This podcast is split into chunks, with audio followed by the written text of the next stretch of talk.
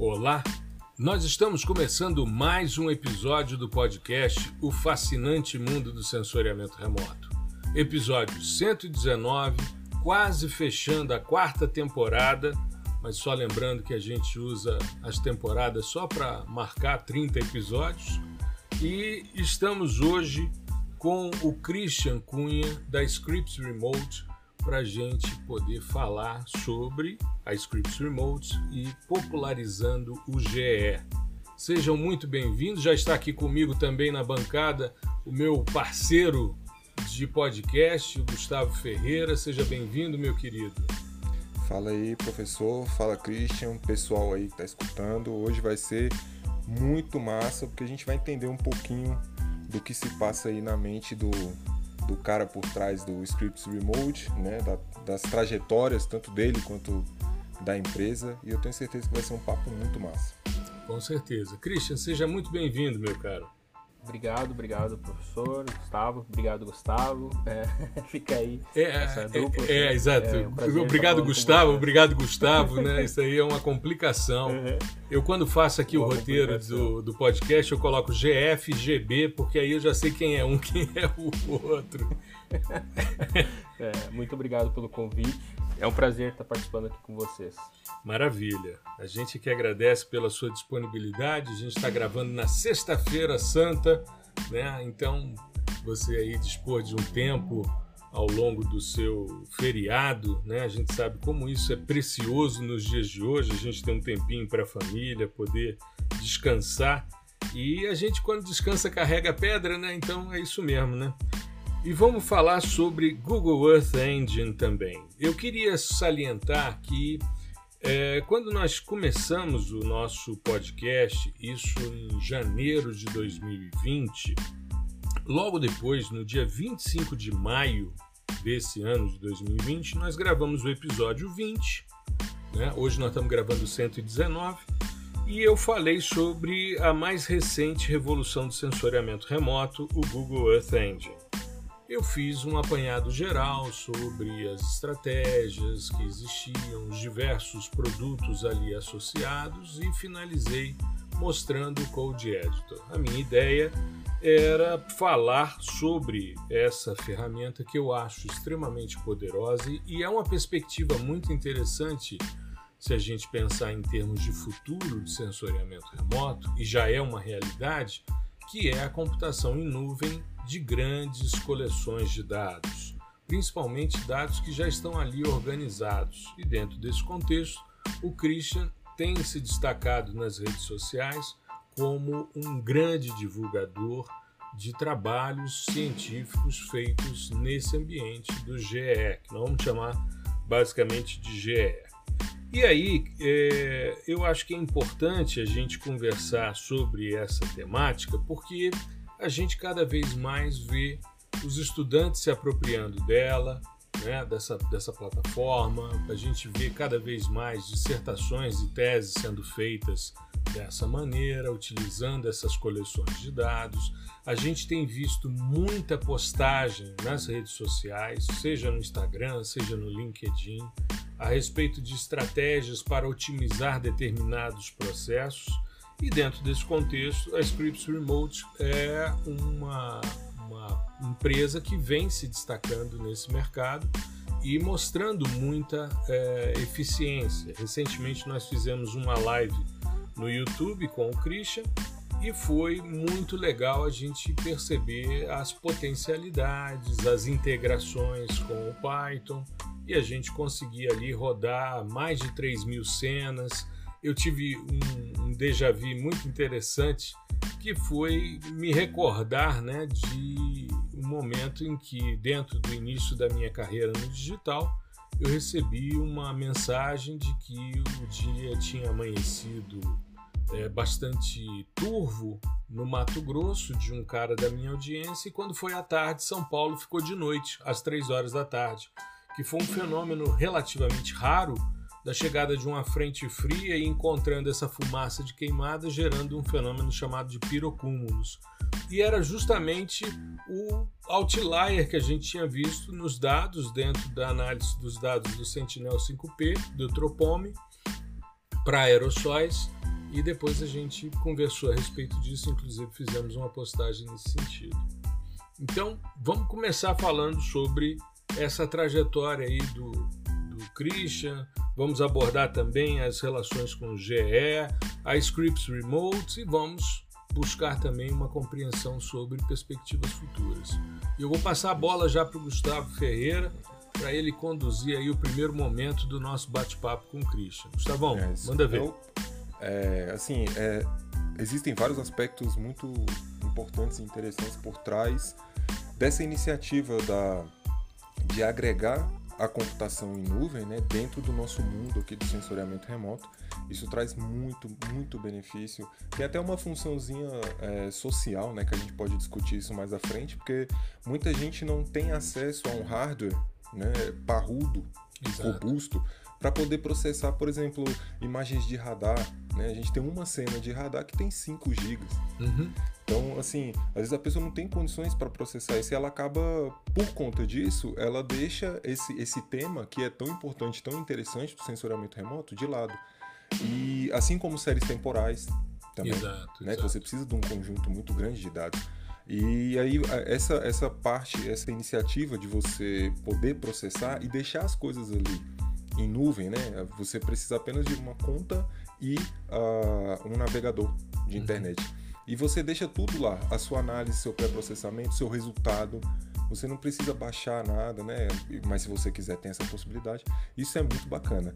Mas antes da gente entrar nessa discussão, é, que é um pouco mais profunda, a gente gostaria de entender a mente por trás da Scripts Remote, né? Acho que o, o, é legal a gente entender isso porque é um, assim, o, o, Christian é um dos caras que mais tem expertise né? na, na, na área aí do, do sensoriamento e por computação em nuvem e é muito massa, é muito bacana assim acompanhar o, o, o quanto ele vem se destacando no, no meio.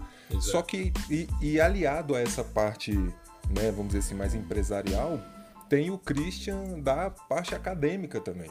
Né? Então ele consegue é, aliar, né? cruzar muito bem essas duas, essas duas facetas aí. E a, a, gente queria entender a sua trajetória, onde você começou, qual foi a graduação, né? o curso de graduação que você fez, onde você está em termos é, acadêmicos no, no momento, né? Isso é muito bacana pra gente. Ah, legal, legal. Uh de novo, né? Vou voltar a agradecer aqui o convite, o espaço e é, o principal acho que é a troca de ideias que a gente vai ter durante esse episódio, desse podcast, que é, me sentindo hoje naquela situação que convida o telespectador para participar do programa, sabe? Quando é, ah, você foi convidado, porque é isso, né? É, Muito a gente, legal. A gente, é, a gente acompanha, é, bom, o professor Gustavo sabe, estou sempre presente nas lives, quando eu não posso estar ao vivo, eu vou lá e assisto, é, né? Sempre tiro algo interessante do conteúdo. E o podcast também, né? Daqueles 27 mil downloads lá, pode ter certeza que muitos foram, foram meus, viu? Então, Maravilha. Então, assim, na, na hora de voltar para casa, assim, do escritório, boto ali, faço a minha caminhada, ó, vou ouvir um, algo sobre sensoriamento remoto, que é sempre um tempo de aprender. Né? Bom, mas uh, falando da trajetória e, e, quem eu sou, né, digamos assim, bom, meu nome é Christian, muitos me conhecem aí por script remote, né? É, eu sou bacharel em gestão ambiental, me formei na Universidade Federal do Pampa, que é aqui no Rio Grande do Sul, encostadinho quase com o Uruguai, ali em São Gabriel, que é onde eu estou hoje, né? Estou aqui visitando a minha família, mas atualmente eu resido em Porto Alegre. Uh, depois eu fui fazer mestrado na área de hidrologia, que eu trabalhei por um bom tempo com recursos hídricos, hidrologia, modelagem hidrológica, mas sempre com a interface voltada às geociências, à geotecnologia, é, muito trabalhando com análise de fragilidade ambiental. É, trabalhava muito com o meu antigo orientador, o professor Rafael Cabral Cruz, foi um parceirão, assim, me incentivou muito nessa linha. E depois disso, um tempo, comecei a trabalhar com lavouras de arroz, modelagem hidrológica dentro de lavouras de arroz uhum. e processo aí do, do SIG e tudo mais. Até que eu começo e entro na área do sensoriamento remoto ali, né? Onde eu curso o meu, meu doutorado hoje, né? Sou doutorado aqui na URGS. E nesse processo todo, até e agora já entrando como surgiu a Script, né? Que acho que uh, quem, quem eu sou e como surgiu a Script, uhum. uh, tudo começa no início de uma pandemia, assim. Né? infelizmente teve esse marco assim que foi a pandemia, mas felizmente em alguns aspectos que surge a Script uh, por uma provocação primeiro do meu antigo orientador, o professor Rafael, de chamar para dar um curso para o grupo de pesquisa ao qual eu fazia parte. E eu falei, olha, hum, dar um curso, ministrar um curso, eu, eu estou aprendendo ainda a usar a ferramenta, né? E ele, não, mas é legal, porque quando a gente é, ensina, a gente aprende também. É a melhor ah, maneira, né, da gente lá, né? aprender né? a ensinar. É a melhor maneira. Exato. É. Então teve, teve, isso, assim, e foi a partir de uma provocação. Comecei ministrando cursos para grupos de pesquisa, os quais eu fiz parte em algum momento, até que o prof... outro professor daí já do mestrado, o professor Daniel, que tem o grupo Ecotecnologias lá, ele me chamou e falou: Ó, oh, vamos fazer um curso aí, mas eu quero pagar para você aí, né? Vamos, vamos, acho que você vai disponibilizar um tempo, acho justo. Uhum. E eu pensei: bom, Beleza. E aí eu percebi uma questão do, do interesse de, de, dessas das pessoas que tinham em aprender a ferramenta, né? Uhum. Então a script ela surge com dois aspectos. Um, o prazer que eu tenho em conversar com pessoas, em ministrar aula, estar trocando ideias, né? Acho que isso vem muito da questão da pesquisa. Eu sou extremamente curioso, eu sempre fui aquele aluno chato da disciplina que ficava levantando a mão e fazendo muitas perguntas, né? Ainda Até mesmo né? para tentar entender. Para tentar bem, entender né? as coisas. E esses e... caras é que normalmente nos motivam para continuar, né? É, então eu sempre, sempre tive isso, assim. E, e aí quando começa essa questão de pessoas que têm interesse, né, e pessoas que, que querem aprender e, e concilia o fato de eu gostar muito, né, de, de ensinar e tudo mais, eu comecei a estruturar um, um, primeiramente um perfil, que foi o perfil da Script. Inclusive, antes da nossa conversa eu fui consultar, a Script não tem nenhum ano ainda. A Script vai fechar um ano agora em, em 16 de maio. Foi a primeira postagem no Instagram como Script Remote, hum, não como Christian, massa. né? Até Ambos mesmo uma vergonha maio, então. inicial que eu tinha. Olha aí que legal. Eu comecei no dia primeiro. é, comecei em maio. Ó, dia de trabalhador, né? É, então. eu ainda dei um tempinho. É. É, eu fui pro dia 16, então agora em maio vai fazer o, o, o, primeiro, digamos assim, o primeiro ano, né? E em junho eu abri meu CNPJ, abri o CNPJ como microempreendedor individual. Né? É, e algo completamente a par, assim, que é, um, vou chamar assim, uma empresa que eu criei uh, com o objetivo de tentar ajudar as pessoas né? E, e satisfazer um, algo que eu tenho muito, assim, que é um prazer gigantesco, que é trocar ideia com as pessoas e, e, tentar ensinar e aprender juntos. Sabe? Acho que então esse é o começo da script. É, isso tem a ver com a minha trajetória, né? E eu considero que eu tenho dois mundos profissionais: um mundo onde eu sou é, gerente comercial de uma empresa da área ambiental e o um mundo que eu sou um professor na Script Remote com maior satisfação e prazer do mundo, assim, que é o que me deixa muito feliz. Assim. Até brincar é, minha cachaça. Isso, com... isso é bacana que eu ia ser minha próxima pergunta que é você não atua exclusivamente na, na Scripts Remote né, e no, na, na, universidade. Né? Você tem um, um, um, outro cargo né, na, nessa empresa onde você eh, trabalha na parte de gestão, né? Isso, isso. Eu, eu entrei é, nessa empresa de consultoria em 2013, onde eu trabalhava com a parte de coordenação técnica de licenciamento ambiental e plano de gerenciamento de recursos hídricos. Então viajei Brasil afora aí, trabalhei até com a Agência Nacional de Águas, com algumas instituições assim, e por parte dessa empresa. E com o passar do tempo, devido à experiência, eu fui uh, promovido, digamos assim, para o setor comercial, onde eu deixo de ser um técnico e acabo sendo, me tornando um gestor comercial. Então tenho essa atuação, né? E na universidade tem o um lado pesquisador, tem o um lado curioso, né? e que é fantástico também. A universidade é nossa, é algo Sim. que muito bom. Assim. Assim eu, eu, imagino que seja. É, você tem muitas obrigações, né? Com relação a isso. Então você tem. São três Christians aí, né? Tem o, o cara da universidade, da empresa onde você trabalha e da sua própria empresa.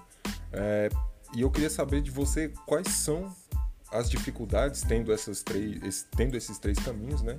E no que isso ajudou dentro da sua, da sua trajetória? Por exemplo, se o fato de você estar tá, é, exercendo um cargo em uma outra empresa ajudou né, a, a, você lidar com as questões mais burocráticas da sua própria empresa. Ah, com certeza, com certeza. É, não só burocráticas, mas também por questões técnicas, sabe? Uh, chega um momento que a script acaba ajudando a empresa que eu faço parte hoje, assim, né? É, então, uh, todo, todo esse contexto, tudo, tudo, se casa, entendeu, Gustavo? Tipo, a universidade me dá a formação para que eu possa conduzir a script em termos acadêmicos, em termos de ministrar as disciplinas, que, os cursos. A, a, a, empresa que eu trabalho me dá expertise profissional no, de visualizar o que o mercado de trabalho demanda, de visualizar as, as dificuldades que a gente encontra, às vezes, em conciliar e, e encontrar alguns profissionais que têm uma visão do todo. É, então, assim, acaba que se torna um tripé onde eles, ele, os três me, digamos, me amparam, né? E, e tanto a universidade quanto a script Teve casos agora, poucos dias atrás, uh, eu fui chamado como script para desenvolver um, um código para mapeamento de áreas úmidas dentro da, da, empresa que eu atuo, né? Então, assim, foi algo além, eu voltei a ser técnico por um tempo, mas pela expertise do assessoramento remoto. Então, é, essas questões todas se conciliam e acabam se casando, né? E em termos burocráticos, é excelente porque eu acabei ganhando expertise de gestão, a parte de organização empresarial, a parte de vendas e tudo mais, então tudo é muito importante, né? É, isso é, é, muito, é muito doido assim que você conseguiu casar, né? Então, é, por exemplo, necessidades técnicas né, e metodológicas da sua empresa, você supre na academia, né? E aí já agrega ao seu trabalho de, de doutorado também, acredito eu e, todas, e toda a parte administrativa, de negócios e tal, você, da sua própria empresa, você tem a, a experiência dentro do seu cargo, né? Então, assim, ó, talvez seja o, o, melhor dos mundos aí. Você é um ciclo, né? Cada, cada instância que você ocupa, né, acadêmica, profissional, vai ajudando uma, é, uma vai ajudando o outro, né? Isso é bem louco. E deixa eu perguntar um negócio, pegando esse gancho dessa, dessa fala de vocês. É, Christian, como é que você vê hoje, porque você é de uma geração diferente da, da minha e você está como estudante na universidade, assim como o Gustavo, né? Agora, é, você, como é que as pessoas reagiram ao fato de você estar tá em redes sociais divulgando o trabalho? Ou seja, houve algum tipo de, de mal-estar, algum tipo de, de reação negativa, porque eu vivo isso com uma certa constância e é uma coisa interessante, porque ao mesmo tempo em que muita gente critica o fato de divulgação de ciência em rede social, outros acham que é extremamente importante e isso como inclusive uma iniciativa de de extensão, ou seja, fazer com que a universidade saia dos seus muros fechados e chegue até a sociedade de forma mais ampla. Ontem eu estava conversando com o Henrique da Ambiental Pro, né? E eu verificava com ele, ele dizendo, poxa, o pessoal que faz divulgação de fake news, né, de fake science, esses caras são muito mais organizados do que os caras que fazem ciência, né, para divulgação em rede social. E eu disse, existe muito pudor, né, muito receio por parte da, da, da comunidade. Eu não sei como é que isso, isso é para você, Christian, que tem esse tripé né, de atuar nas redes sociais, de atuar em empresa e atuar também na universidade. Como é que você entende isso? Como é que, como é, que é isso para você? É, é uma, eu acho assim, uma excelente pergunta, porque ela. Vamos lá, assim, né? Eu vou, vou, voltar no início da discussão da script. Ela surgiu primeiro com perfil para divulgação de trabalhos, aspas, códigos que eu desenvolvia, que eu tinha interesse de mostrar, mas eu não queria esperar um artigo acadêmico para mostrar aquilo uhum. para alguém. Eu, eu, eu sabia que, que, que aquilo seria relevante e eu sempre me coloquei no lugar de espectador. Uh, será que eu gostaria de visualizar uma postagem sobre como mapear nuvens em uma coleção de imagens de satélite, seria fantástico. Então, uh, não tinha isso. E eu queria visualizar essas coisas. E aí, ou até então, não tinha chegado em pessoas que faziam isso, né? E eu uhum. comecei a, a fazer essa divulgação.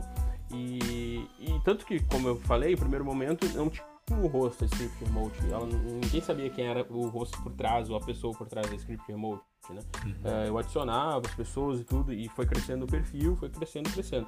Uh, em, em, relação à universidade, à divulgação, até então, ou seja, nunca chegou a mim, né? Pode ser que tenha acontecido algo nesse sentido, mas até então as pessoas do meu convívio, dos grupos de pesquisa qual eu faço, eu faço parte, ou até mesmo ali do, do da pós-graduação em que eu estou inserido, ou de outras, né? Sempre apoiaram, assim, inclusive foram meus alunos, próprios colegas de pós-graduação foram meus alunos nos cursos, deram feedbacks excelentes, é, voltaram mais de uma vez, que eu acho que é o melhor dos feedbacks é quando a pessoa faz um, dois, três cursos seus, tá ali, né? Se torna o parceiro, inclusive. E, e, e, tem esse lado, assim. Só que, por, por, outro lado, e aí da convivência, o que eu percebo às vezes é, é que tem um lado importante no que a gente faz, que é tirar o conhecimento uh, dos papers, tirar os conhecimentos de um quadro que está ali dentro da universidade, mandar uma projeção e trazer para uma população como um todo, né, uh, uhum. para diversos, diversos nichos assim de pessoas. E ao mesmo tempo tem pessoas que não veem isso com os bons olhos. Assim. Eu, eu, já, eu percebo, não precisa a pessoa falar mas você vê que, que tem uma, uma reação ao seu trabalho no sentido de, ah, se tornou um blogueirinho de internet, né? Uhum. E pelo contrário, e não estou falando isso para desmerecer o blogueirinho, a blogueirinha, não, não é esse o contexto, é que a pessoa é, te julga, te quer te rotular como um blogueirinho de internet, eu fico muito feliz, nossa, não tem problema.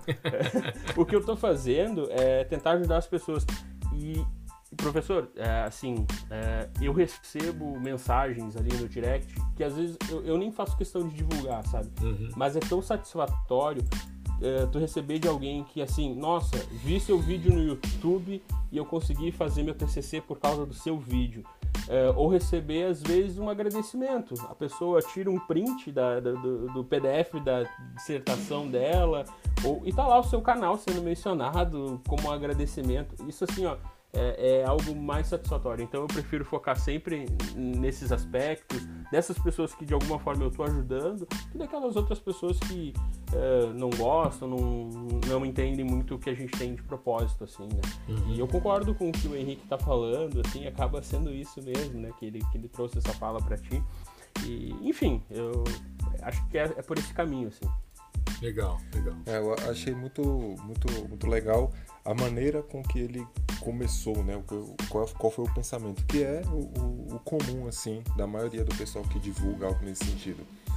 Que é se colocar no, no lugar, né? Na verdade, eventualmente você até estava nesse lugar, que é uma coisa que acontece muito comigo, é, ah, eu quero fazer um procedimento X e eu entro na internet, procuro e não tem nada sobre aquilo e tal, assim, nada é, muito bem explicado, né? Você tem algumas coisas soltas e eu, pô, cara, depois que eu consigo fazer, que eu consigo executar o processo, eu, cara, talvez seja, seja legal eu divulgar isso, né? Porque não tem.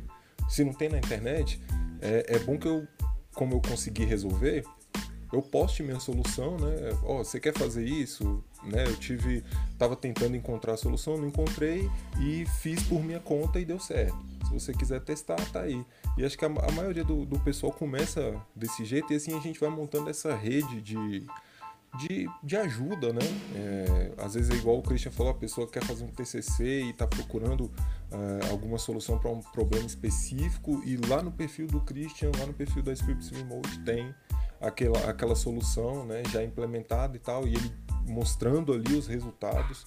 E isso é muito bacana. Você acaba ajudando todo mundo em todas as esferas, desde o cara que está fazendo PCC, dissertação tese, ao cara que está tentando implementar algo do tipo na empresa onde ele trabalha, enfim. É, eu acho que é o, o, o melhor do, do, dos cenários, assim, é você, se você tem esse, essa necessidade, né, de estar de tá sempre procurando algumas coisas, é você também compartilhar quando você, você mesmo é, escreve a solução. Uhum. Exatamente, exatamente. E só complementando, assim, graças a script, graças à divulgação uh, dos códigos e dos posts que são realizados tanto no Instagram ou no YouTube, no canal, é, que lá é Christian Santana Cunha, na Script Remote, né? Começou lá e veio depois pro Instagram. É, então, assim, graças a tudo isso que, por exemplo, eu fui chamado para ser co-orientador de algumas pessoas, é, e isso foi fantástico, assim, foi uma sensação maravilhosa, sabe? Poder contribuir no trabalho de alguém. É, eu fui banca de, de, TCC, coisas que eu nunca tinha, nunca tinha acontecido, porque até então eu estava lá, escondido, em um cantinho de Porto Alegre, num bairro, e ninguém me conhecia, sabe? Exato. Então tem o lado, o, o lado diferente também, o profissional, que, que não dá para desvincular, que é você acabar se tornando alguém conhecido. E, e, alguém conhecido no sentido de poder, alguém saber que você faz aquele tipo de trabalho e você poder ajudar essas pessoas. Acho que esse é o mais fantástico de tudo, assim. Exato, exato. O fato da gente ficar escondido dentro de um laboratório, ou dentro de uma sala de aula, ou no seu gabinete de trabalho, cara, quem não é visto não é lembrado, isso é fato. Você pode escrever o melhor artigo da, da, do ano a respeito do tema, mas isso também fica restrito. Eu tenho visto, por exemplo, que publicar as coisas no blog, e isso que você falou, Christian, me, me remete muito ao que tem hoje me dado muito prazer, como por exemplo o podcast. Eu tenho hoje muito mais interesse na publicação semanal dos episódios e na possibilidade deles chegar a mais pessoas, assim como os artigos que eu tenho feito no blog, né? Eu criei um, um perfil profgustavobaptista.medium.com onde eu coloco as minhas ideias, as minhas reflexões. O Gustavo já escreveu um artigo comigo lá também, né? E é interessante a gente ter esse espaço porque muitas vezes você faz a questão de forma acadêmica, tradicional. Eu continuo publicando os artigos nos periódicos sem nenhum problema, até porque a gente é cobrado em relação a essa produtividade. Mas eu te digo, hoje me dá muito mais prazer escrever um artigo de opinião de três, quatro laudas a respeito de uma determinada temática do que efetivamente me debruçar e publicar um artigo numa revista em que as pessoas só vão ter acesso se tiverem é, uma conta numa universidade que está vinculada ao periódico Os Capos ou se pagar por isso. Então, eu creio que isso, primeiro, a gente ajuda muito mais gente, a gente chega a muito mais lugares, a gente fica muito mais disponível do que se a gente estivesse apenas num laboratório escrevendo um artigo, dois por ano, enfim. Eu acho que é por aí. Né? Eu queria conversar com você, Christian, para entender um pouquinho como é que surgiu essa sua relação com o Google Earth Engine, tá? Eu, eu sei que a gente, eu tenho sempre batido numa tecla, isso para mim é, é fundamental. Para mim, o profissional que se destaca hoje no mercado, e eu falo disso com muita tranquilidade com você, porque você, para mim, é um dos caras que se destaca. Né? Não é à toa que você já teve em lives com a gente e agora está aqui com a gente também. E a gente não, não faz do podcast uma ação entre amigos apenas, né? Claro, a gente tem as relações pessoais que a gente gosta, as pessoas que a gente gosta e a gente traz aqui porque é um espaço nosso e, enfim, a gente aqui coordena como vai ser, né? Mas, é, para mim, os profissionais que se destacam, e isso eu percebi na sua produção e percebi também na live que a gente fez e tal, é, o profissional que hoje é desejado pelo mercado é aquele cara que sabe a teoria que está por trás de cada processamento. Então ele não é um aventureiro que está ali simplesmente seguindo um script que já está pronto e pronto e, e manda executar, né? mas ele sabe a teoria que está por trás. Ele é, entende né, de programação, ele entende de interface gráfica, ele entende da integração da interface gráfica com a programação, ou seja, ele sabe processar, ele se vira, não está preso a um determinado software, uma determinada linguagem, não, ele tem essa visão mais ampla. E o mais importante, ele é capaz de interpretar os resultados. Então, é, eu vejo isso como um, um, um tripé que cria esse profissional, e a gente tem trabalhado muito nesse sentido, sabe, Christian? Tanto Gustavo como eu, a gente tem tanto no PDI-SL, que é o nosso curso de interface gráfica, né, dos softwares livres, que a gente não fica num software só, a gente já está aí com nove softwares diferentes, fora os plugins, enfim, tem uma diversidade muito grande. Assim como uh, a gente tem essa mesma filosofia no PDI com Python, né?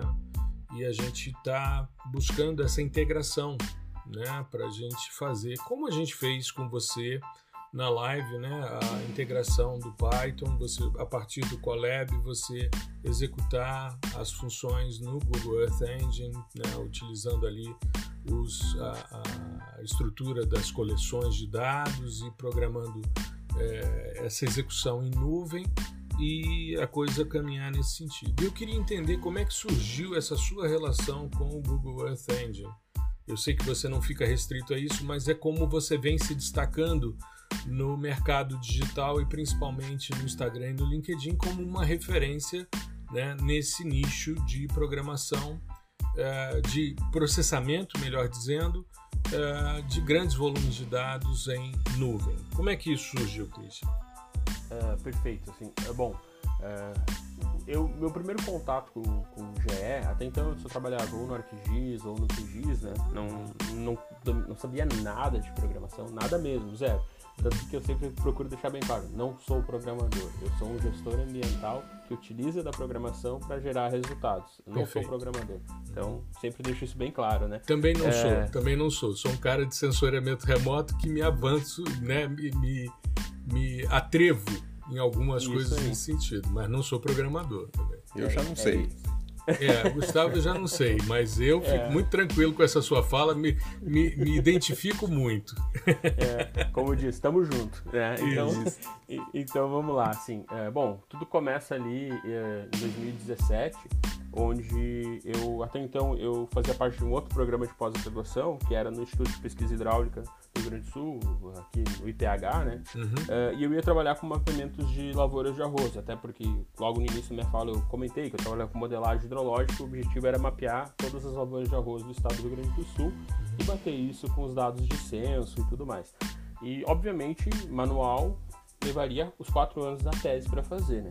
E, e, até então, o meu antigo orientador, que eu acabei saindo, acabei saindo desse, pro, desse programa em função de questões relacionadas à, à qualificação, né? Então eu saí desse programa em 2019.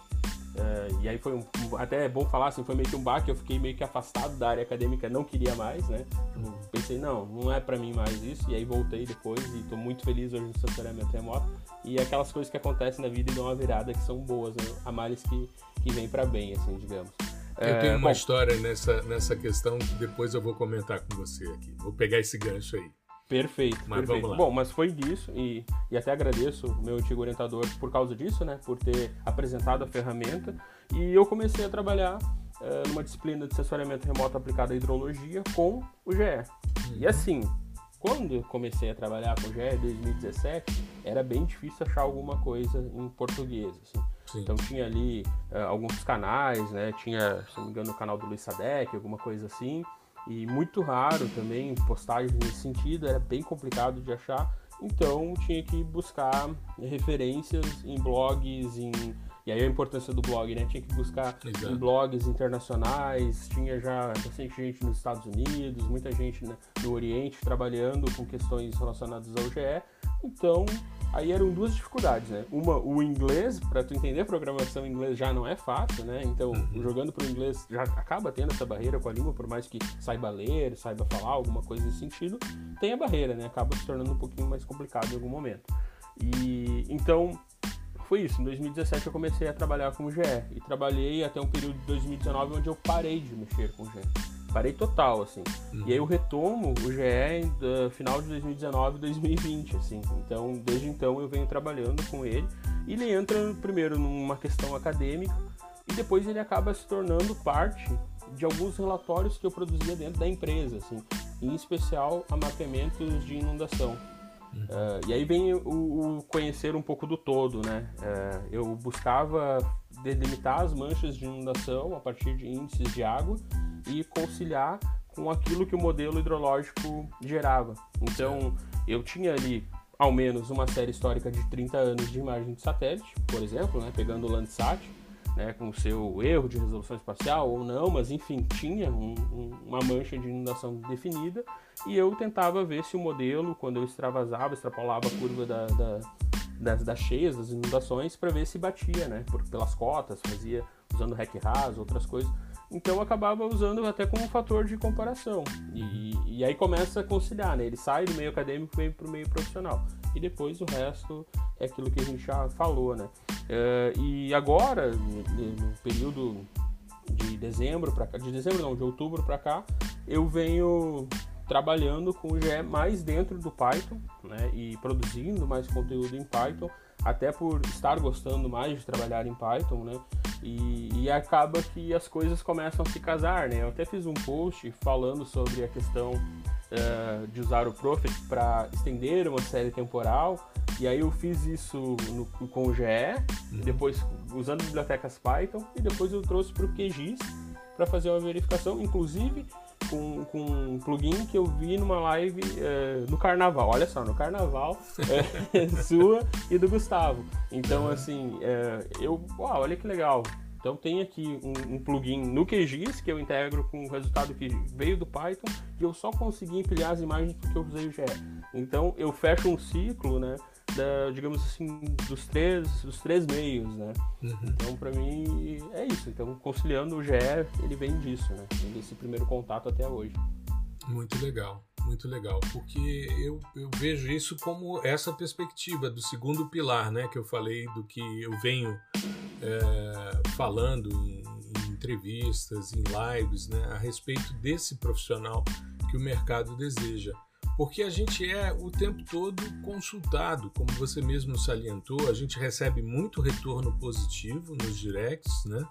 A gente tem sempre uma, uma discussão é, bastante profícua. É claro, tem coisas que são absurdas, às vezes são questões muito simples e tal, mas se você está sempre recebendo um feedback positivo e sempre uma demanda de mercado de como deve ser, de como o profissional poderia atuar nesse sentido, e você percebe que essas lacunas elas se estabelecem, porque a, a universidade, queira ou não, Christian, ela, ela não é a formação que a gente tem hoje em dia no nosso país, infelizmente, ela está ligada à pós-graduação. A graduação não forma ninguém. A gente tem uma sequência de disciplinas, uhum. mas a gente não tem essa integração. Infelizmente, a formação nossa de graduação, apesar de sermos um país que é, tem uma quantidade muito grande de pessoas chegando ao ensino superior, e eu acho isso louvável, porque a gente ainda tem a possibilidade da, da, progressão social por meio do trabalho, né? isso é muito positivo. Então, que bom que as pessoas estão tendo acesso ao ensino superior, mas a formação ela acaba sendo mesmo em pós-graduação. E a gente vê, eu estou cansado de dar aula, comento isso com o Gustavo quase toda semana. Eu dou aula sobre temas que são extremamente importantes para a graduação, e que o mercado exige. Muitas vezes eu falo para eles: olha, o mercado está funcionando dessa maneira. E é aquela história: a meninada muitas vezes não tem maturidade nesse momento para perceber a importância. E eu diria que hoje, dos alunos que a gente tem é, vinculados ao Laboratório de Propulsão Digital, que é a empresa que é, oferece os nossos cursos, né, tanto meus como do, do Gustavo Ferreira, é, Cara, eu diria que 25% da nossa audiência hoje nos cursos são de ex-alunos nossos, sabe? Pessoas que passaram por nós e que hoje estão no mercado e que voltam muitas vezes a bater na porta dizendo: Cara, naquela época eu não percebia a importância e agora eu estou precisando. Então, uhum. vamos dentro dessa perspectiva. Mas essa questão que você salientou, Christian, eu acho muito legal e queria comentar. Eu, quando fui fazer seleção de mestrado, eu fiz mestrado em engenharia ambiental, numa época em que a engenharia ambiental estava. Só existia o curso de engenharia ambiental na Federal de Tocantins. Ainda não existia. Depois disso, eu, eu fiz parte do quarto curso, dei aula no quarto curso de engenharia ambiental. E depois disso, dei aula para gestão ambiental, que também estava começando, para ciências ambientais, ou seja, eu vi novas áreas do conhecimento surgindo e tive a oportunidade de participar da criação dessas áreas, né? É, mas eu quando estava fazendo, quando eu fui fazer o mestrado, que foi na área de recursos hídricos também, na engenharia civil, depois esse grupo virou a engenharia ambiental, eu estava concorrendo na mesma época a uma vaga no mestrado em ecologia. E o mestrado em ecologia já tinha uma certa tradição, já era um mestrado que tinha sido criado por um grupo de pesquisadores do Reino Unido que vieram para Brasília e montaram a ecologia, então tinha toda uma pegada e uma possibilidade, inclusive, de avançar é, em relação ao doutorado no exterior, porque na época não existia aqui. E quando eu fui fazer a prova de conhecimentos, eu era professor de cursinho de geografia. Eu sou geógrafo de formação, né? E eu tinha dado aula de manhã sobre movimentos populacionais. Então eu deduzi e expliquei todos os conceitos de imigração, emigração, né, movimentos pendulares e tal, só que voltado à população humana, que é algo que a gente vê na geografia. E à tarde eu fui fazer a prova de conhecimentos e a questão era sobre movimentos migratórios de aves. E eu não confundi os conceitos de imigração e emigração, eu troquei. Ou seja, de manhã eu dei aula sobre a questão, tudo bonitinho. Quando foi à tarde, eu confundi os conceitos e fui reprovado. E eu estava concorrendo para uma vaga com um amigo meu que é da área, ele é agrônomo, e depois nós trabalhamos juntos, temos aula em universidade juntos e tal. E ele trabalha com recuperação de áreas degradadas. E eu ia trabalhar nessa área, né? Só que era um enfoque agronômico, ou seja, você aplicar insumo, você fazer é, incorporação de insumo em substrato e fazer aplicação né, de determinadas espécies de cerrado para ver como é que a coisa se avançava, né, como é que ela avançava em termos de, de recomposição. E era tudo experimental e era tudo agronômico, né, assim, sob uma perspectiva ecológica. Aí ele virou-se para mim anos depois, né, a gente conversando, tomando um café, e ele disse: Cara, ainda bem que você não passou. Eu falei: Mas por quê, cara? Ele disse: Porque se você tivesse passado, você não teria ido para a área de geoprocessamento, você teria abandonado o sensoriamento remoto, que naquela época você estava já empenhado, já trabalhava com isso, porque eu fiz o meu TCC em sensoriamento remoto, mas você teria dado uma guinada na sua carreira e você hoje não seria a pessoa que é na área de sensoriamento remoto. Eu falei, cara, exatamente, olha só. Porque como eu não passei ali, eu fui para civil, trabalhei com modelagem matemática de erosão, usando SIG. Aí depois fui fazer um estudo de tese de doutorado com sensoriamento remoto e hiperespectral em solo. Depois eu fui para dar aula na engenharia. Eu não tinha como trabalhar solo porque eu não tinha laboratório para mineralogia e tal. E eu fui para vegetação, porque a minha pesquisa começou com água, depois foi para solo, depois com vegetação. E sempre o meu enfoque foi potencialidade de sistemas sensores. Então é como você falou, às vezes você se depara com uma situação em que é algo que você não espera, né? Pô, imagine, eu confundi um conceito que eu lecionava. Eu simplesmente inverti, eu fui falar, eu fiz toda uma defesa de tese invertendo os conceitos de emigração e imigração. E de repente fui reprovado, não fui para a área de ecologia, continuei nessa área, fui me aprofundando e tal, e hoje venho podendo, já há algum tempo, há mais de 30 anos, né, divulgar a ciência do sensoriamento remoto, que provavelmente eu teria abandonado quando se eu tivesse passado nessa seleção.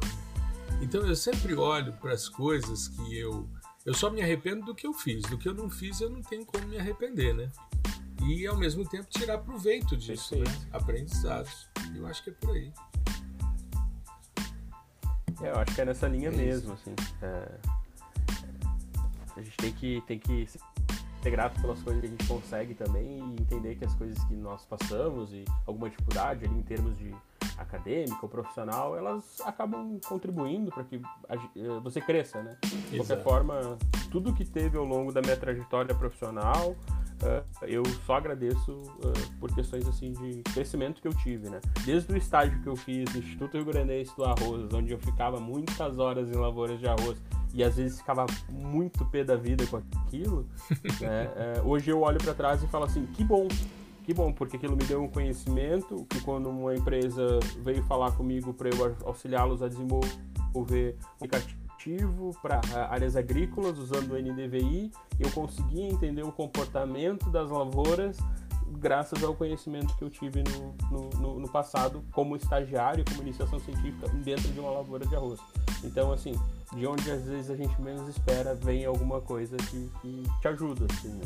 Então, eu acho que é isso. O grande lance é sempre tentar aproveitar as oportunidades que a gente tem, sabe? Isso Exato. eu acho que é isso é o fantástico, assim, seja das relações ali, que você tem um colega que quer te mostrar alguma coisa, que precisa de uma ajuda. Eu, é, às vezes, assim, eu olho para trás um pouco, questão do mestrado, porque na época do mestrado eu trabalhava numa ONG e acabava que eu, eu não tinha tanto tempo para ficar no laboratório, né? Então eu trabalhava numa ONG e, e, ficava conciliando com o mestrado, assim. Então eu não conseguia aproveitar tanto algumas saídas de campo, algumas coisas que tinha durante o mestrado, mas ao mesmo tempo eh, eu trabalhava ajudando outras pessoas e ajudando a preservar outras coisas. Então, tipo, sabe, sempre tem algo positivo dos dois lados, assim. Claro, claro. Enfim. Exato, a gente sempre tira proveito. Christian, agora o, o, a gente já passou aí pelo, pela trajetória do Christian, né, em si, é, parte acadêmica e atuação na, na empresa, né, como, como gestor. E agora a gente queria entender um pouquinho da sua, é, da sua iniciativa né, do Scripts Remote, da sua atuação, como que começou? Você já falou que foi, né, até inclusive a gente começou no mesmo mês ali e tal, é, que uhum. foi ali em meio ao contexto de pandemia, né? Mas a, a, a criação da Scripts, ela foi por conta de estar tá em pandemia, foi uma coisa assim, tipo, ah, é, tô aqui em lockdown, vou fazer alguma coisa, ou já tinha, você já tinha essa vontade antes, e, e onde você começou a atuar enquanto Scripts Remote e onde você atua né, atualmente, né, se a gente se teve alguma mudança, né, se, se continuou a, a, dentro do escopo do que você pensou. Então, é, ótima pergunta, assim. É, na, na verdade, eu sempre tive vontade de, de, publicar algo relacionado ao que eu fazia. Tanto desde a época da, que eu trabalhava mais com modelos hidrológicos e tudo mais. É, e aí no sensoriamento remoto, por estudar bastante o sensoriamento remoto e cada vez me sentir mais, aspas, ignorante no assunto, porque tem muita coisa para aprender e é muito fascinante, já diz o nome, né? Uhum. É, é, fascinante, realmente, assim, tem muita coisa. É, vem, vem desse aspecto, assim, de é, fazer algumas coisas, uma série temporal de NDVI, querer compartilhar, que olha que interessante como que a lavoura de arroz responde, como que a água responde, como que a área urbana responde. Então, e pensar que aquilo poderia ajudar alguém. Então, ela surge realmente no aspecto de auxiliar pessoas e depois surge um contexto também uh, de das pessoas terem interesse e solicitarem cursos, então ela acaba deixando de ser um perfil de divulgação e se torna um perfil de divulgação e um perfil profissional em termos educacionais, né?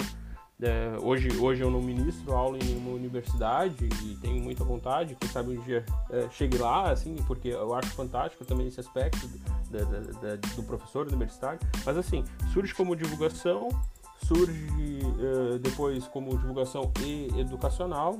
No meio do caminho teve alguns contextos de consultoria, como até mencionei, uh, eu desenvolvi um aplicativo que foi em JavaScript, uma empresa do ramo de esteira de crédito, seguradora de crédito para o setor agro viu, pediu para eu converter aquilo para Python para eles inserirem né, dentro de um contexto deles lá, eu fiz isso.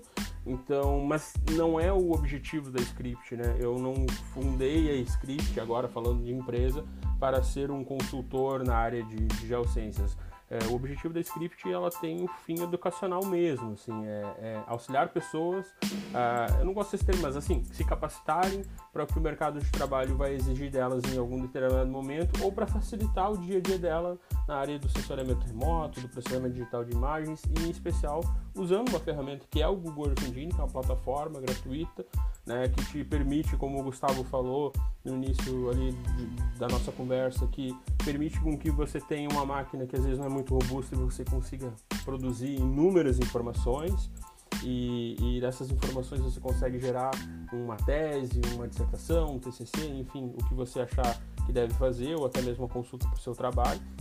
Então tem tudo isso. E no futuro, eu espero, sinceramente, assim que a Script ela se desenvolva muito mais e que muito mais pessoas conheçam, muito mais pessoas façam parte do nosso hall de, de alunos e alunas, né?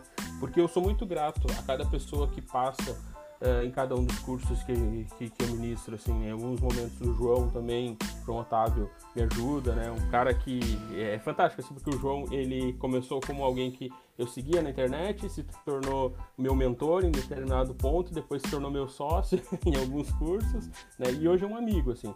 então agradeço muito esse processo como um todo, mas é isso, Gustavo, é surge da divulgação, escola, e eu torço muito que a Script siga, cresça cada vez mais, que eu consiga ajudar cada vez mais pessoas assim ao longo dessa, dessa trajetória. Eu acho que essa é a grande perspectiva que eu tenho. Assim. Maravilha. Eu acho que é sempre importante, né? A gente começa às vezes sozinho. Eu falo porque eu passei a minha carreira inteira né, atuando muito sozinho. Isso é interessante porque apesar de estar num, numa universidade que tem uma das maiores expertises instaladas em sensoriamento remoto, porque é onde começa, né? Quando o sensoriamento remoto surge nas universidades, ele surge na Universidade de Brasília, no Instituto de Geociências, quando o professor Paulo Menezes sai do INPE como pesquisador do INPE, volta para a universidade, porque achava que a universidade precisava ter é, essa área e também entendia que um centro de pesquisa, o fato de não ter uma graduação isso não tinha uma retroalimentação. Então ele achava que esse contexto de é, divulgação e de incremento do sensoriamento remoto passa pela necessidade de se ter uma graduação associada.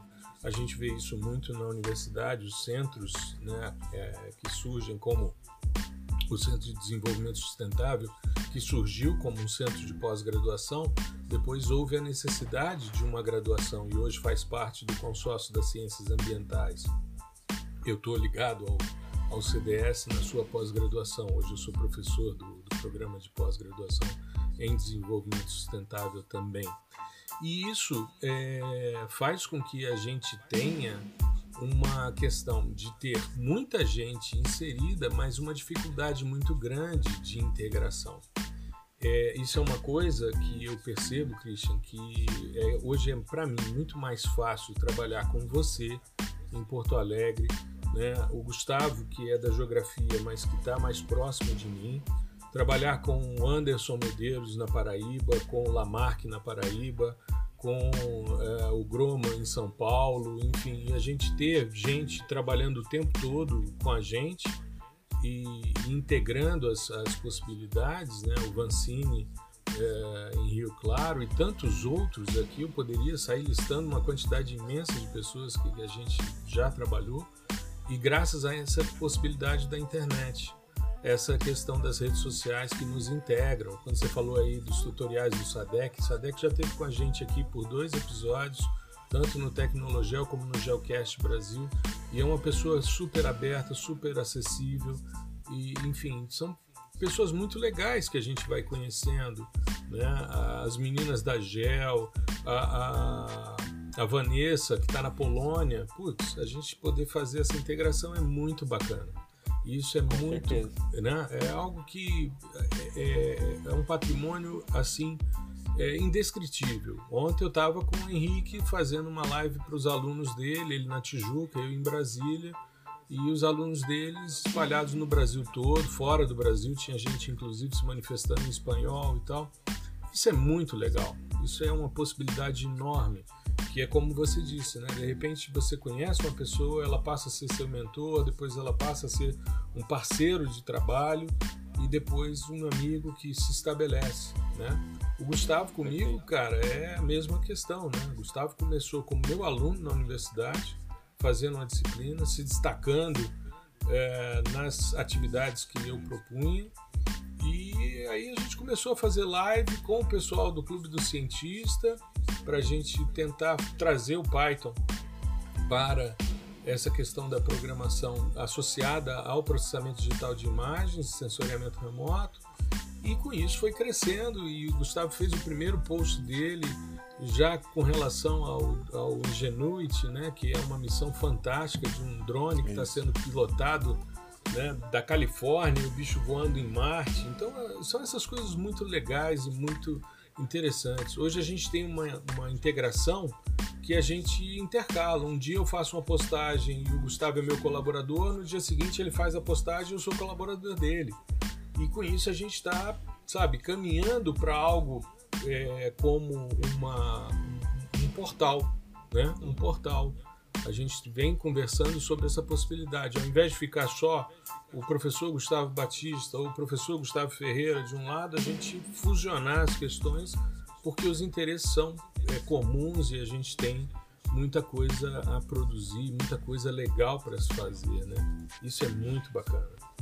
E pegando esse gancho, Christian, eu já queria partir para a nossa finalização do nosso episódio, mas eu queria conversar com você a respeito de perspectivas futuras, tanto suas Tá? Eu acho que é importante a gente saber quais são as suas perspectivas futuras profissionais, acadêmicas e tal. Você falou aí da, do seu interesse na docência superior e tal, mas eu queria também entender quais são uh, os próximos passos da Scripts Remote, é, Scripts Remote. É.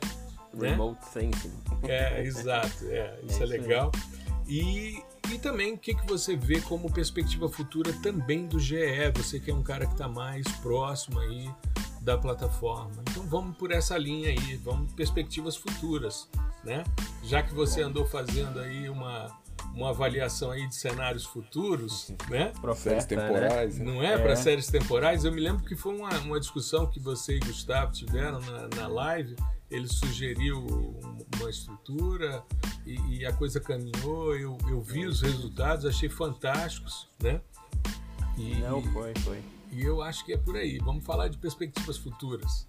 Bom, usando o, o Profit então para falar das minhas, minhas, perspectivas futuras, vamos lá. Isso, vamos é, fazer esse a... modelo aí, vamos ver se é. chega. Vamos modelar isso no futuro, qual é a minha tendência. Então, assim, piadas à parte aí, né? É, acho que em termos pessoais e profissionais, assim, uh, de, desde que, desde o meu quarto semestre de graduação, quando eu cursei hidrologia e depois uh, geomática, não foi nem processamento, geomática, né? Uhum. Já tá fazendo acho que 10 anos de formada aí, então agora comecei a me sentir um pouco velho, que é exatamente 10 anos não, de não formada. Vamos, não vamos entrar nessa linha não, porque isso daí é 10 é, é anos perigoso, e né? nada né? é lixaria. Vamos é deixar... lixaria, né? É, então... essas questões, isso é bobagem, isso é bobagem. bobagem é, é bobagem. São coisas, né? É, é eu fiz 21 mas... anos de tese defendida esse ano, mas vamos, vamos continuar falando de perspectivas futuras vamos. e deixar passado para trás, né? Deixar o passado para trás. Isso, mas, assim, isso, isso. É, é, pegando essa linha, assim, é, eu, eu sempre me imaginei na, na docência, assim, né? Sempre, uhum. sempre me imaginei trabalhando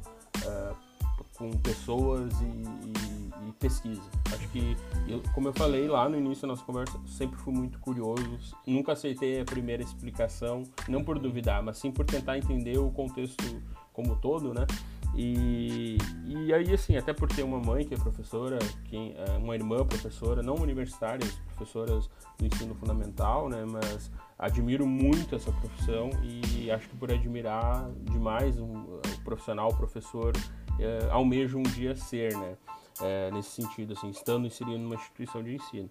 É, e estou caminhando para isso, passos calmos, né? Como eu falei, a vida das vezes, a vida da gente às vezes acaba nos traçando caminhos ali. Eu, eu decidi por opção, quando terminei o mestrado, não ingressar diretamente num, num doutorado, por opção mesmo, resolvi seguir trabalhando numa empresa de consultoria e depois de alguns anos com uma certa maturidade resolvi voltar eh, né, para a questão eh, da, eh, da pesquisa para tentar entrar numa universidade. Estou traçando o caminho que a gente deve seguir ali né, para tentar ingressar numa universidade.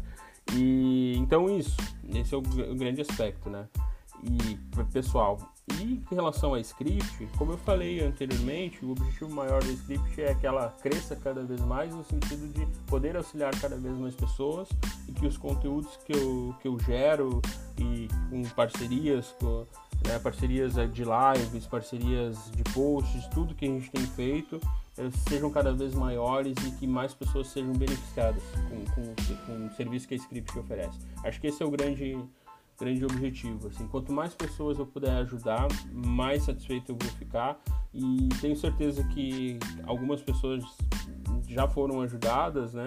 E isso me deixa me dá um prazer gigantesco, assim. E em relação ao Google Earth Engine, que é a terceira pergunta, É, em 2017 se tinha uma desconfiança muito grande do GE, olha lá, né? Assim, é, e, e, por incrível que pareça, alguns centros acadêmicos estão conhecendo o GE agora, embora ele já tenha algo, né, bem bem é, de o, anos atrás. Eu conheci em 2017 já era tarde, né? O Mapiomas assim. começou em 2015. Eu me lembro da discussão sobre o GE e sobre essa questão embrionária numa reunião que foi feita no Simpósio Brasileiro de Sensoriamento Remoto em João Pessoa em 2015. Olha eu estava com o pessoal da Caatinga, que eu, eu dava aula na Estadual de Feira de Santana, eu era vinculado ao programa de pós em modelagem de sistemas da Terra, e esse grupo estava já compondo a equipe do Map Biomas, eles iam ter uma grande discussão no simpósio, isso em João Pessoa em 2015.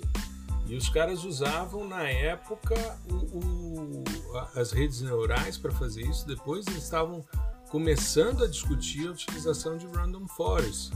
Que a primeira coleção, se não me falha a memória, é 2015 que sai. Eu, Depois eu é que eles certeza. vão. É, mas é. É, eu tive com. com é, é, um dos primeiros episódios aqui do podcast, acho que foi o episódio 24.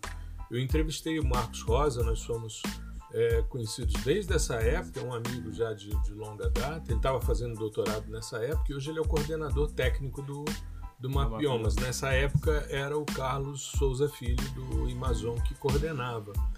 E, mas a gente já discutia isso em 2015. 2015. É, então é, ele já era discutido, mas por incrível que pareça, ele ainda está tá entrando em alguns sistemas até de pós-graduação como uma ferramenta, uma plataforma, né?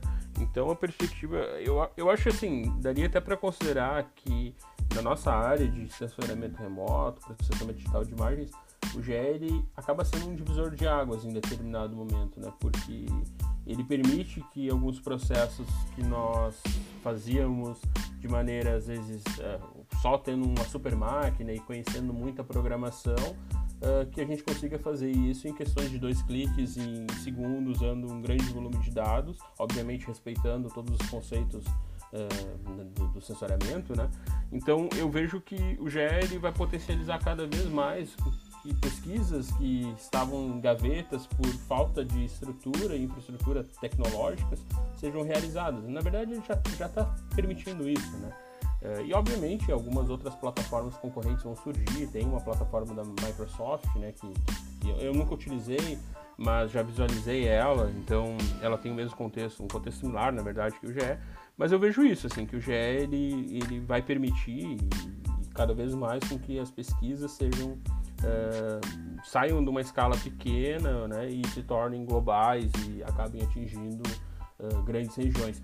E, por exemplo, um ponto que a gente fez, né? Quando que seria possível em uma live de uma hora que a gente processasse 3 mil imagens, conversasse sobre isso e ao gerasse vivo, né? um, ao vivo, ao Exato. vivo, assim. Exato. Então, assim, já é um choque de realidade. É, é, se olhar para 2015 e pensar em fazer isso em 2015, 2012, era impensável, assim. Não, exato.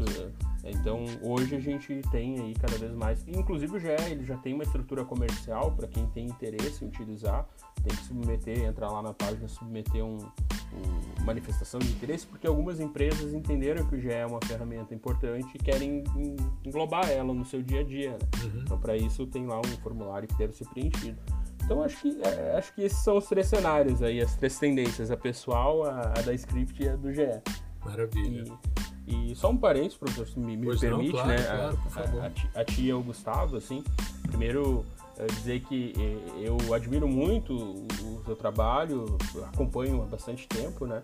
E o do Gustavo também, embora não acompanhe há bastante tempo, mas quando conheci, uh, que eu conheço há pouco tempo, mas já considero facas, como a gente fala. É, isso aí. é, não, mas falando sério, assim, admiro demais porque uh, eu entendo o que vocês propõem e acho fantástico porque eu, eu vi uma live ao vivo de vocês, várias na verdade, mas vi uma live ao vivo, estava com uma dúvida no Python, fui lá naquela live, resolvi minha vida, né? resolvi minha vida do problema que eu tinha, acessando GitHub, tudo olhando assim, ah, tá aqui a solução. E aí tu, tu, tu te pega pensando assim, nossa, e se não existissem essas pessoas, né? É, é, como, como, como que eu faria? Então, é, queria primeiro agradecer é, de novo a oportunidade de estar aqui, de estar tendo essa conversa Uh, agradecer a, assim a disponibilidade, a troca que a gente teve muito antes de, de, se tornar, vamos lá, parceiro em uma live ou parceiro num podcast que está falando, né? Sempre fui muito bem recebido tanto por ti quanto pelo Gustavo. Então acho que isso é, é, é fantástico, assim. Então queria deixar esse agradecimento e deixar um agradecimento especial aqui à minha esposa, Tatiane, se me permite, porque claro. é uma pessoa que me apoia muito e se hoje eu consigo uh, fazer, ser aluno de um doutorado, ter uma empresa e trabalhar numa empresa porque eu tenho um suporte muito grande por trás de tudo isso, que é ela, né? Ela e minha filha, meu filho que está para nascer aí. Então, eu queria agradecer a todos vocês assim nesse encerramento.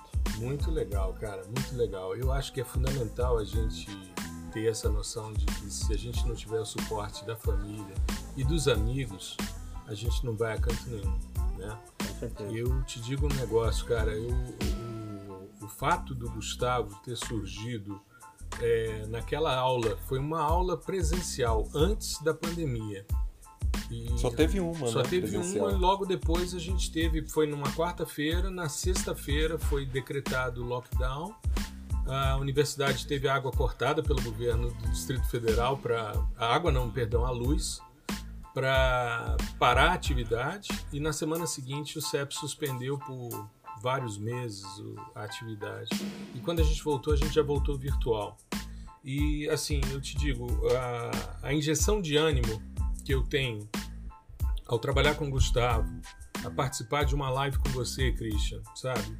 De trazer o Lamarck, como a gente fez agora nessa semana que passou, duas vezes, né? Duas semanas seguidas. Da gente poder interagir, da gente poder dar aula para os alunos de um colega que tem um curso, como é o caso do Henrique da Ambiental Pro, que é meu aluno PDI-SL. É, é, muito legal essa, essa interação. Né? Você poder fazer uma live com o Anderson Medeiros, que é alguém que é extremamente importante para o mercado de gel na internet, e de repente você abre uma turma do PDI-SL e o Anderson se inscreve como seu aluno.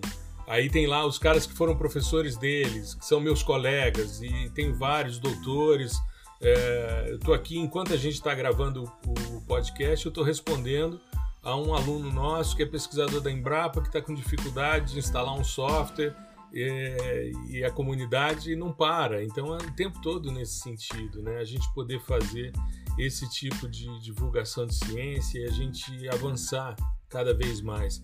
Eu espero, Christian, que a nossa parceria não se limite a uma live e nem a esse episódio de podcast, porque a gente tem uma sinergia muito legal, objetivos comuns e tanto a Scripts Remote como a gente aqui, né? A gente está é, se estruturando cada vez mais, a gente já está aí com um outro curso que está na cara do gol aí sobre sistemas sensores, que vai ser um curso um pouco menor, mas que vai complementar, e a gente vem pensando também em módulos de processamento, em expansão para geoprocessamento, enfim, tudo isso está nesse horizonte que eu acho que o céu é o limite. Enquanto a gente tiver força para trabalhar e, e, e, pessoas legais para a gente poder construir esse, esse trabalho, cara, vale muito a pena, sabe?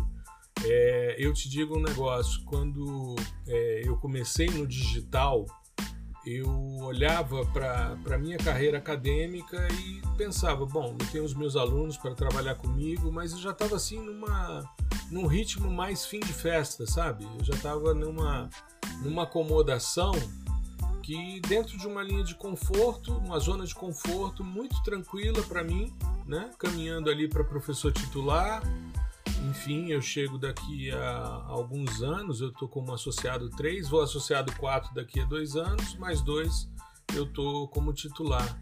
E assim, já vislumbrando fim de carreira, sabe? Já vislumbrando questões como essa. É como, por exemplo, o professor Hermano Falcão, do Instituto Federal da Paraíba, coordenador do primeiro, primeiro coordenador do curso de geoprocessamento Hermano, quando veio fazer o PDI-SL com a gente, e depois ele foi do Experts, que é um grupo de mentoria que eu implementei em um primeiro ciclo, e depois eu não, não implementei mais, mas tenho pensado nisso. É, Hermano me disse que quando começou o PDI-SL, ele estava pronto para se aposentar. E ao trabalhar comigo e ter acesso a todo esse material e toda essa informação e a toda essa comunidade, essa integração, ele re resolveu protelar um pouco mais e se envolveu muito durante a pandemia. Né? Isso Fantástico. ele já tendo tempo para se aposentar. Então é por aí. Eu acho que a gente é, ganha muito quando a gente se junta, porque a gente pode ajudar muita gente. Isso é muito legal. É, eu vivo isso, é. né? Eu vivo o sensoriamento remoto, eu vivo. É, é, eu sou apaixonado realmente pelo que eu faço. Eu todo dia leio algo sobre sensoriamento remoto. Eu assino o Medium pago, por exemplo, né? Uhum. Recebo lá os artigos, leio. É, e, e, eu acho assim que. É, acho que como vocês, talvez, não sei no sentido assim, mas é uma paixão, né? Eu, eu tenho uma paixão pelo que eu faço, assim, então eu acho que isso me move muito. E o mais fantástico é poder trabalhar com, as, com pessoas, né? diferentes pessoas. Exato. Acho que é é mais legal. Eu compartilho dessa mesma paixão, cara. Eu estudo todos os dias. Todos é os dias. Seja sábado, domingo, feriado. Hoje Estamos aqui mesmo... no feriado, né? É, é exato. A gente está aqui é, no feriado gravando. Só que hoje de manhã, para fazer o post sobre biomass, eu fui estudar toda a estrutura do sistema sensor para fazer um negócio legal, ver como é que era e tal. E é uma nova missão que vai ter agora na banda P, para monitoramento de biomassa, né? Os caras querem fazer o censo de todas as árvores do planeta em cinco anos. Então é uma iniciativa fantástica, né? E um desafio tecnológico enorme trabalhar numa frequência baixíssima, né? Para poder fazer todo um levantamento, tem as limitações é, de engenharia, mas isso é fascinante, cara. Eu estou gravando esse curso de sistemas sensores. Nossa, quando eu fui mostrar a estrutura dos detetores como é que funciona e tal. Cara, isso é genial, sabe? Você mostrar.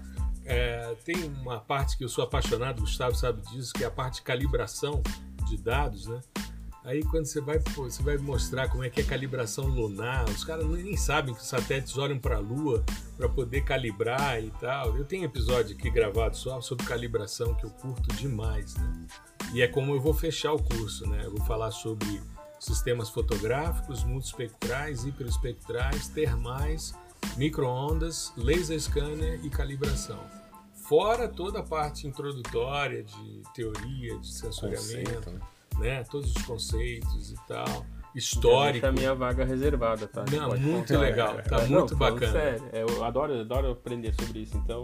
Cara, eu tô assim. É, o Gustavo já fez o curso comigo e assim, eu, eu tô mas é, é, é, aquela coisa, né? Como a gente é apaixonado, eu me, me preparei, por exemplo, ah, vou fazer uma aula sobre multispectral, uma sobre hiper.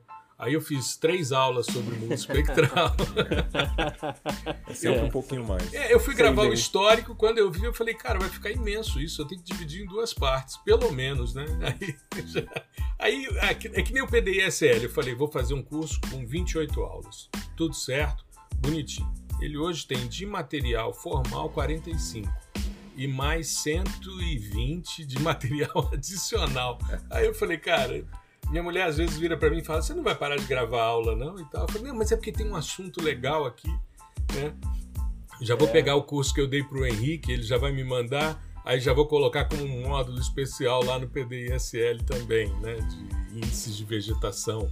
Porque de repente, cara, você vai fazer uma, uma aula com os caras e você começa a mostrar coisas que os caras jamais pensaram que era possível fazer, né? E aí você começa a mostrar. Você pode é, é, subdividir os índices em, em, cinco grandes grupos, né?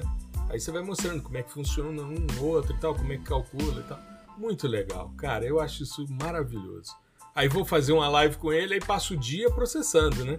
Baixando dado, organizando para ficar bonitinho e tal, não sei o quê, e dando aula, participando de reunião, é, avaliando gente, enfim, né? Então é aquela história, né? Quando descansa, carrega a pedra. É, é isso. aí. É Gustavão, suas considerações finais para a gente encerrar mais um episódio do fascinante mundo é do sensoriamento remoto. Vamos lá. Então, é, acho que assim, ficou bem claro, né? E se não ficou, vou falar agora que a, a chave, a palavra-chave aqui é integração. Uhum. Né? Então a gente, é, eu e o professor Gustavo, a gente toca muito nessa, nessa tecla de integrar. Integrar os pensares, né? Quando a gente fala de sensoriamento remoto, Exato. integrar as ferramentas, né? Quando a gente fala de interface gráfica, programação, né? É, integrar os métodos, e agora integrar as pessoas né, que, que fazem parte dessa rede de divulgação, ou que não fazem parte também, mas que a, a, auxiliam a gente em alguma instância, né, em, em, é, seja com dúvidas, com sugestões, enfim. E eu acho que é, é o pensamento é esse, entende? Porque é, vez ou outra, nesse mundo da internet, pode parecer que é, a gente está rivalizando com o Scripts Remote em termos de produto ou de, de serviço, sendo que não é. Né? O que a gente quer é isso, é integrar, é trazer o Christian para cá para para a gente fazer uma live, para a gente gravar um episódio, é trazer outras pessoas de outros canais, né? Como o professor falou do Anderson, do Henrique, de uhum. mais um monte de gente, Geocast e Radagel e, e X-Doctor, o Iago, isso. todo mundo.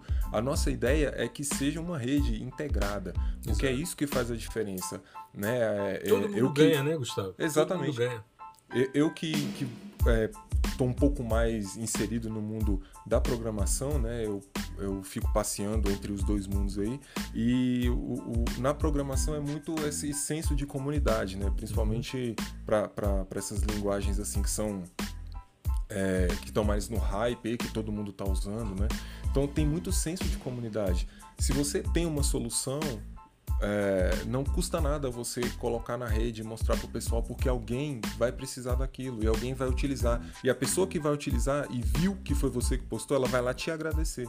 Exato. Ela vai, te, é, é, é ela vai colocar o seu nome e falar: oh, agradeço ao fulano porque ele disponibilizou essa solução.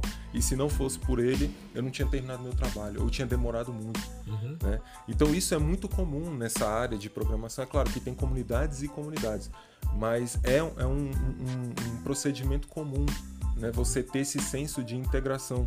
Isso não significa que uma pessoa é melhor do que a outra, que uma pessoa vai ganhar mais do que a outra. Né? Eu acho que, como o professor falou, todo mundo sai ganhando. Exato. Né? Exato.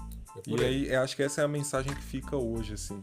Maravilha. Queria agradecer ao Christian pela oportunidade, ao Gustavo por dividir a bancada aqui comigo, de mais um episódio do fascinante mundo do sensoriamento remoto.